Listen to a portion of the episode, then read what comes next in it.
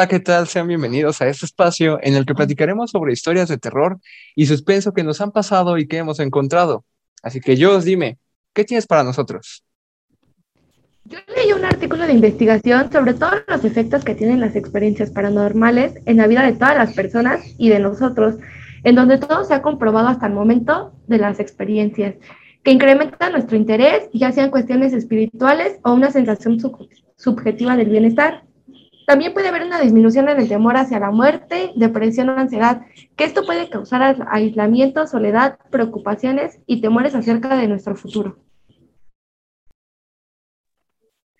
Algo que me encanta y me fascina de los relatos es que hay escenas macabras y tétricas que siempre han transcurrido la historia eh, sobre la historia. La leyenda de terror tiene ese tipo de elementos tenebrosos y a los que dan cita al horror, la fantasía lo sobrenatural. Son las narraciones adictivas y fascinantes que dan esa energía propia que hace que la piel te tiemble y los pelos se, pongan de punta.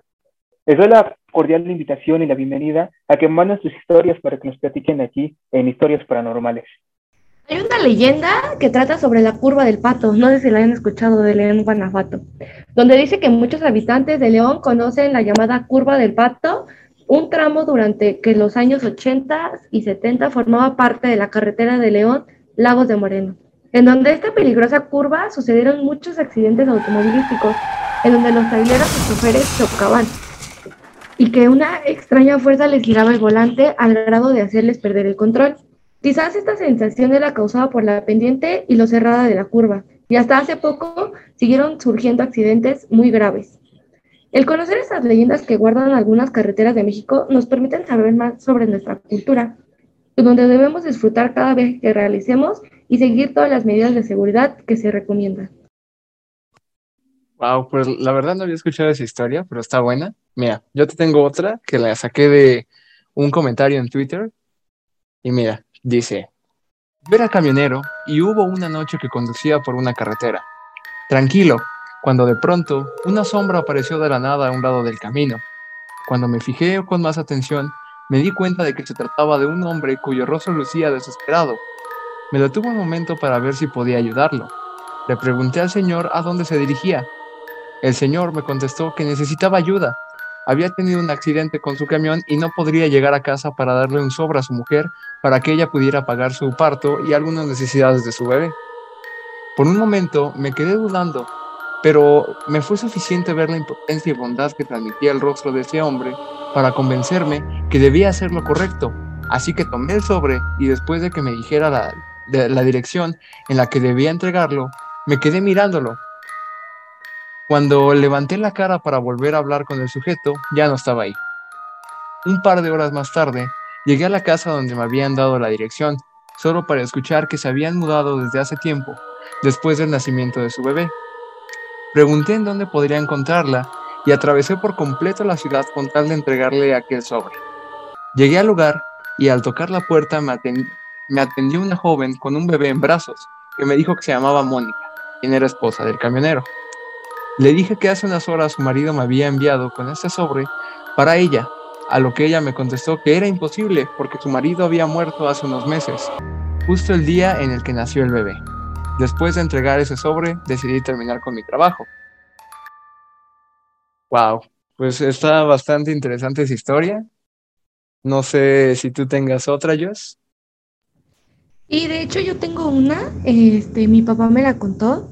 Él, él trabaja foráneo y él me contó que igual en una carretera, este, él manejando ya estaba muy cansado. Una señora le estaba pidiendo como, pues sí, ¿no? Que le diera como un aventón. Al momento, pues mi papá no le dio importancia y siguió su camino.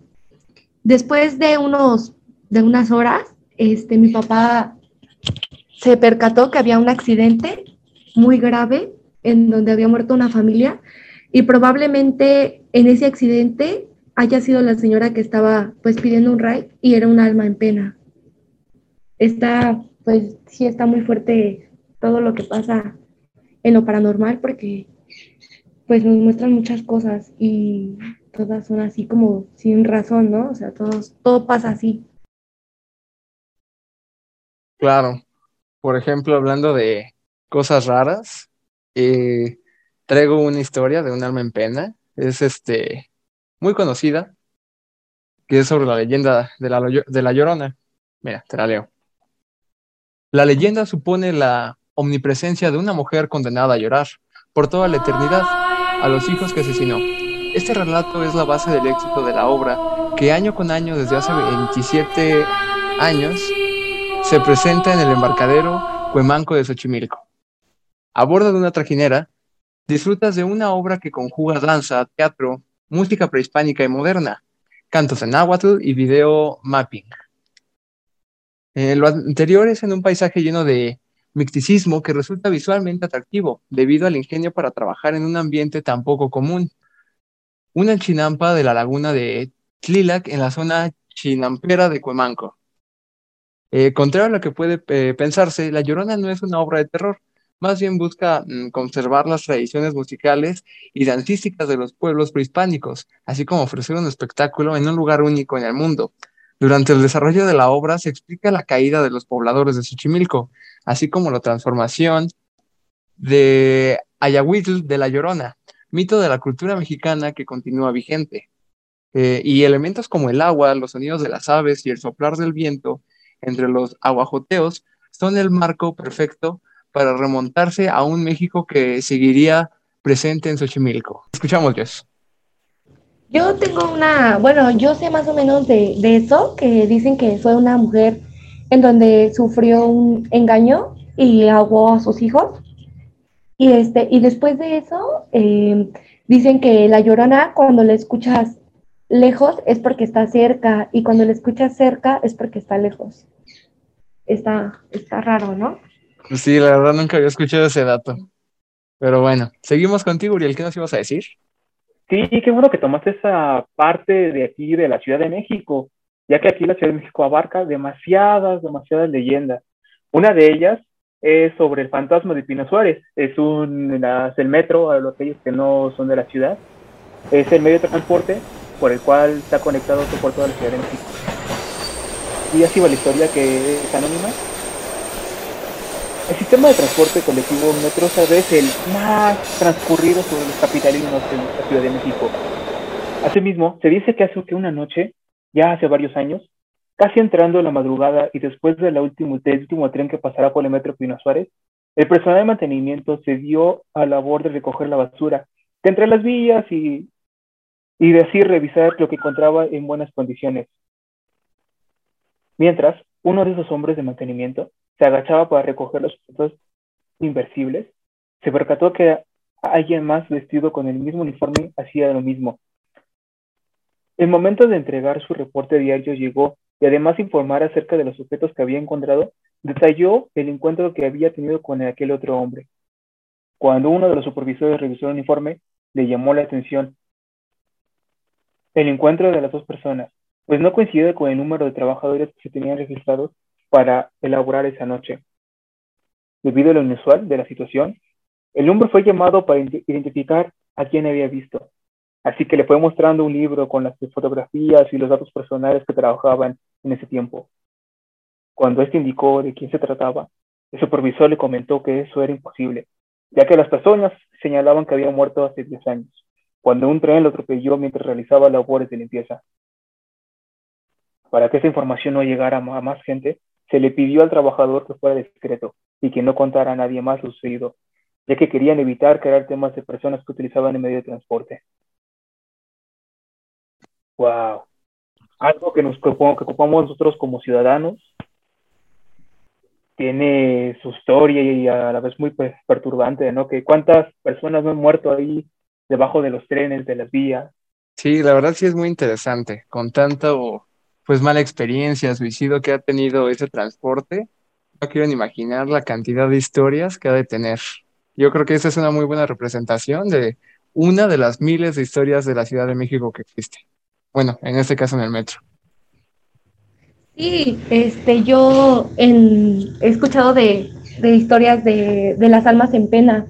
Yo tengo una leyenda que relata pues más o menos algo de las almas en pena que dice que cuando una persona muere y deja a alguien ofendido, su alma que vuelve a dar, su alma vuelve del otro mundo a dar avisos por medio de ruidos, voces y otras manifestaciones, hasta que la persona ofendida le perdona de todo corazón o le dedica unos rezos o misas. En las apariciones de las almas pueden pedir o necesitan varias cosas. La sepultura, que les quiten la cruz o el hábito que fueron amortajados y que les impide que los demonios lleven su alma al infierno. Las almas en pena tan solo tienen algo que comunicar a sus familias, alguna noticia que en el pasado nos dieron a conocer o algún aviso importante que, de las tragedias que les han visto suceder a los mortales. Tú tienes una historia, ¿no, Eric? De algo similar a, a esto de las almas en pena. Eh, sí, sí, eh, no es mía como tal, pero sí le pasó a mi mamá y a mis tíos.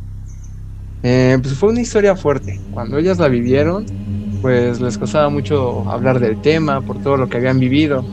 Fue como hace unos 20 años, yo todavía no nacía, pero mi tío por las madrugadas era recurrente que se despertara como a la 1.10 de la mañana y se despertaba muy nervioso y llorando pero pues como tenía muy, eh, era muy chiquito, tenía como unos ocho años, eh, pues eh, mi abuelo creía que era pues como un típico, una pesadilla, en fin, algo normal, no, no le prestaba importancia. Pero pues fue tan recurrente que como a la semana y media, mi abuelo habló con mi mamá y le dijo que le ayudara, le dijo, oye, ayúdame, este, duérmete un rato con tu hermano para ver qué qué es lo que le pasa y pues si solamente es una pesadilla, pues para que lo tranquilices. Y sí, desde esa noche pues mi mamá se empezó a quedar dormido con, con mi tío en su cuarto. Y ella dice que pues nunca escuchó nada, que nunca vio nada, pero que sí hubo una noche en la que se despertó llorando eh, su hermano, mi tío, pero que en su cara se veía ese pánico, ese terror que tenía, y él aseguró que en el techo había algo que los estaba viendo y que le estaba diciendo que quería matar a mi abuelo. Entonces, este, en esa desesperación y como lo contaba mi tío que estaba llorando y gritando y desesperado, pues mi mamá también entró en pánico y eh, le empezó a hablar a mi abuelo de, papá, por favor, ven, ven, ven, ven. Y mientras más le gritaba a mi mamá, mi tío le decía así como, no, ya, ya no le grites, es que si, le, si haces que venga le va a hacer daño. Y pues más mi mamá entraba en esa desesperación y más gritaba y todo. Y después de eso, pues mi abuelo se espantó muchísimo, no sabía qué hacer, no, no, no era algo muy normal. Eh, y fue que con el hermano de mi abuelo le platicó lo que estaban viviendo y él es muy cristiano. Entonces fue con su sacerdote, le explicó cómo estaba y fueron a la casa a hacer este un rezo se agarraron todos de la mano en, la sala y el padre empezó a decir una oración y ahí fue cuando se explicó que sí, que él sí sentía pues una presencia y que el ambiente se sentía muy pesado. Entonces dijeron que todos se agarraran de la mano, que no se soltaran, que eso era muy importante. Y el padre empezó a decir unas palabras. Y me platica mi mamá que ella estaba segura que cuando estaban eh, rezando, se escuchaban ruidos como golpes muy fuertes en el cuarto de mi tío, como si alguien se estuviera enojando, no sé. Y ya fue que después de eso, de ese rezo, eh, se calmaron las cosas. Después platica mi tío que algunas veces lo llegó a ver en eh, afuera de la casa, en las ventanas, y que le, hablaba, le hablaba y le decía que le abriera la puerta para volver a entrar.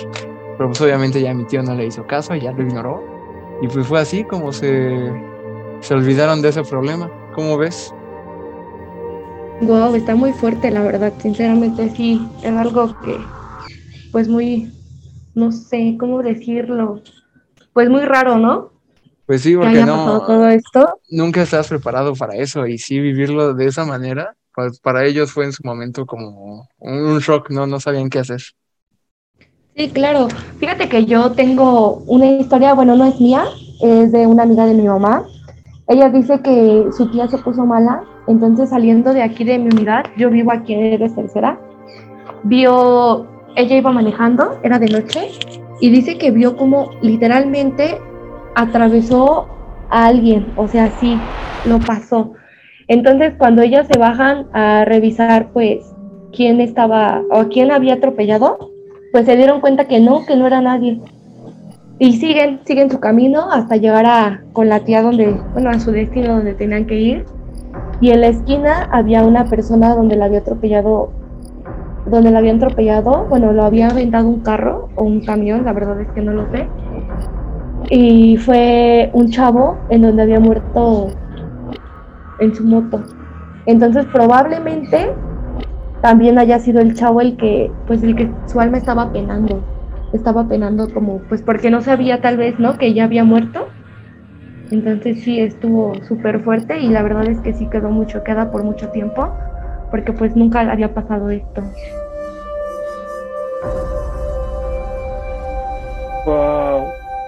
No, es una historia muy perturbante, ¿no? Y eso de las personas que todavía no, no saben que están muertas y están ahí penando todavía. Otra historia que me contó un seguidor es la de unos duendes. Y así va la historia. Cuando era pequeño, mi abuela me habló sobre los duendes. No esas criaturas pequeñas y generalmente amistosas que vemos en los cuentos y películas, sino de duendes reales. Ella dice que esas criaturas son almas de los niños muertos, que no fueron bautizados antes de nacer. Tienen los ojos grandes y muy brillantes, que no parecen de este mundo, y sus pies están tan grandes y muy brillantes de esta manera, pueden engañar a las personas cuando les hacen creer que caminan de cierta dirección y en realidad están dirigiendo al lado contrario. Cuando un niño muere sin haber sido bautizado, su alma queda atrapada en el cuerpo diferente. Es lo que dice mi abuela. Se convierten en duendes y se dedican a robar a otros niños para llevarlos a lo más profundo del bosque. Nadie sabe qué hace con ellos, pero usan todo lo que esté a su alcance para lograr secuestrarlos juguetes, dulces, canciones. Por eso debes tener cuidado, niño, y no alejarte demasiado de casa. Aquí es donde comienza la parte escalofriante de que esta, esta pequeña historia. Yo tenía seis años cuando ocurrió. Estaba jugando en el jardín en mi casa. Después de conversar con mi abuela, ella preparaba el almuerzo y en vez en cuando veía la ventana. De pronto, alguien llamó mi atención susurrando mi nombre. Alcé la mirada y lo vi. Allí entre los arbustos, un pequeñín me miraba con interés. Tenía un rostro pálido y muy dulce, aunque había algo extraño en sus ojos, negros y demasiado grandes. ¿Quieres venir a jugar conmigo? ¿Quién eres? El chiquillo sonrió de una manera que me dio fríos. Algo no andaba bien ahí. Pero yo sabía que no era a ciencia cierta. Si me acompañas podemos comer dulces, tengo juguetes nuevos que te pueden que te van a gustar. Por alguna extraña razón, aunque desconfiaba, no pude evitar ponerme en pie y comenzar a caminar hacia él. Además, la propuesta me sonaba tentadora. ¿A qué niño no le interesa jugar con él? Mi intuición no era dejar advertirme que estaba en peligro. Miré hacia abajo y descubrí. Este niño estaba asustado con los zapatos al revés, pues sus pies estaban volteados un escalofrío me corrió la espalda y quedé paralizado. Cuando levanté los ojos, el duende seguía riendo, pero ya no era bello. Su rostro había convertido en una bestia, con la piel arrugada y la expresión grotesca y burlona, que, que concentraba la pura maldad. Grité. Nunca había gritado en mi vida. Mi abuela salió de inmediato a verme. El lunes había marchado cuando ella llegó. Yo no pude dejar de llorar en toda la tarde. Mis padres no me creyeron cuando les conté lo que había visto en el jardín, ni ellos ni nadie. Solo mi abuela lo hizo, ni pude ver sus ojos, los mismos ojos que sentía yo. Esa es una historia que nos cuenta un seguidor que es anónimo. Wow. Oye, qué buenas historias, ¿eh? Qué fuerte, sí, muy fuerte, la verdad. La verdad yo, lo, yo estaba yo cuando en su momento la vi hasta la viví, sentí el escalofrío, pues cómo corría entre mi espalda y piel. Sí, sí, sí, sí, te entiendo. Está muy fuerte. ¿Ustedes ah, este, han escuchado sobre la leyenda de la isla de las muñecas? Yo, la verdad, no. No, ni yo tampoco estoy muy familiarizado con eso. Pero cuéntanos, Jos. Esta leyenda es muy común, es de Xochimilco. Se las voy a contar. Cuenta la leyenda que don Julián, quien era vigilante de la isla de las muñecas, descubrió el cuerpo de la niña a la orilla del lago, por lo que muy desesperado hizo todo lo posible para poder salvarle la vida. Sin embargo, la, pequeña murió, por causas muy extrañas y desconocidas. Tras lo sucedido, el señor vigilante se sentía muy atormentado y podía asegurar que el espíritu de la niña que había, había poseído a una de las muñecas que estaban ahí. Así, don Julián, para protegerse, comenzó a colgar todas las muñecas de tipo, tamaño, alrededor de toda la laguna situada en Xochimilco. Al paso del tiempo, el hombre aseguraba que todas las muñecas estaban poseídas por espíritus infantiles. Poco a poco, el señor se fue convirtiendo en un ermitaño y comenzó a habitar su isla, con las decenas de muñecas rotas y antiguas que recolectaba de la basura. Mucha gente aseguró que tal vez él estaba poseído también, debido a que cambió radicalmente su forma de ser tras lo sucedido. Tiempo después, don Julián fue hallado sin vida, justo donde él había encontrado a la niña que trató de salvar. Algunos dicen que se sentía culpable por no haberla salvado y que por eso se había vuelto loco. Después de la muerte de don Julián, la isla se convirtió en uno de los atractivos principales de Xochimilco, la gente la visita para poder observar todas las muñecas que según la leyenda fueron colgadas por el señor vigilante. Hasta hoy, la gente cuenta que las muñecas cobran vida por la noche, siendo que esta leyenda la mantiene con vida turística a Xochimilco.